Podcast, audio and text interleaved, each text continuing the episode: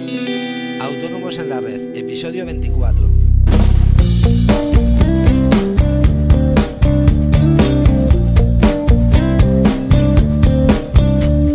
Muy buenos días y bienvenidos un miércoles más a Autónomos en la Red, el programa, el podcast en el que hablamos en 5 minutos de todas aquellas cosas que interesan a los autónomos.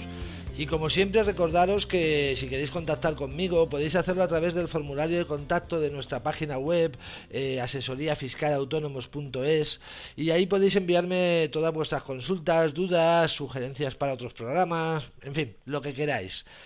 Eh, hoy enlazando con el programa de ayer vamos a hablar de, bueno, si recordáis ayer hablamos de los requisitos de una factura y hoy vamos a hablar de los requisitos de una factura simplificada, que bueno, es lo que todos hemos conocido siempre como tickets.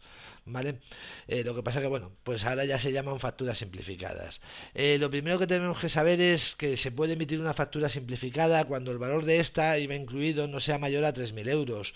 Eh, siempre y cuando estemos dentro de los sectores del comercio del por menor, la hostelería y el transporte de personas. De forma generalizada, se podrá utilizar este modelo de factura simplificada si no se superan los 400 euros. Eh, como os digo, es muy, muy normal, sobre todo esta factura simplificada en el caso de, de los comercios, ¿vale? Pero eh, nosotros como, como empresarios sí que deberíamos pedir una factura completa. ¿Vale? Para no tener problemas, como os digo, con la inspección de Hacienda. El contenido de una factura simplificada eh, es muy parecido al de la factura normal, un poquito menos lógicamente, que por eso se llama simplificada, ¿vale? Y bueno, pues sería tendría que llevar la fecha de emisión de la factura, el número de la factura y serie correlativa, eh, la fecha en que se han efectuado las operaciones que se documentan, si se trata de una fecha distinta a la de expedición de la factura, el nombre completo eh, o razón social y el número de identificación fiscal del emisor de la factura, la descripción de los bienes transferidos o de los servicios prestados, la expresión IVA incluido o bien el desglose de bases y cuotas y el importe total de la factura.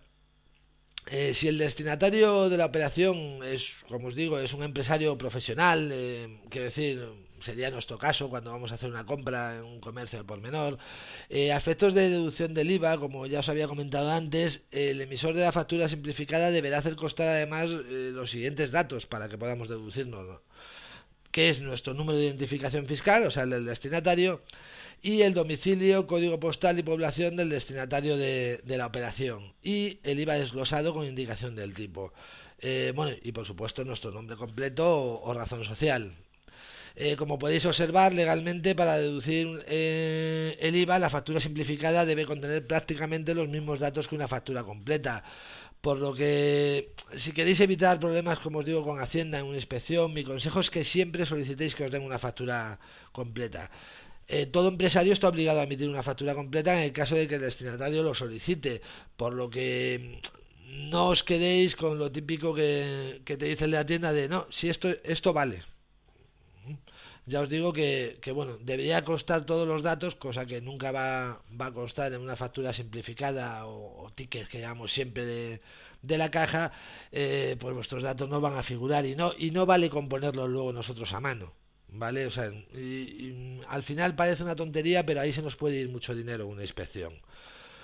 Y bueno, eh, pues esto es todo por hoy. Eh, como siempre, espero que os haya gustado y os sirva de ayuda. Si es así, recordad dejarme esa valoración de 5 estrellas en iTunes que me llegará que me ayudará perdón, a llegar a, a muchos más autónomos. Muchísimas gracias por estar ahí y nos vemos mañana. Adiós.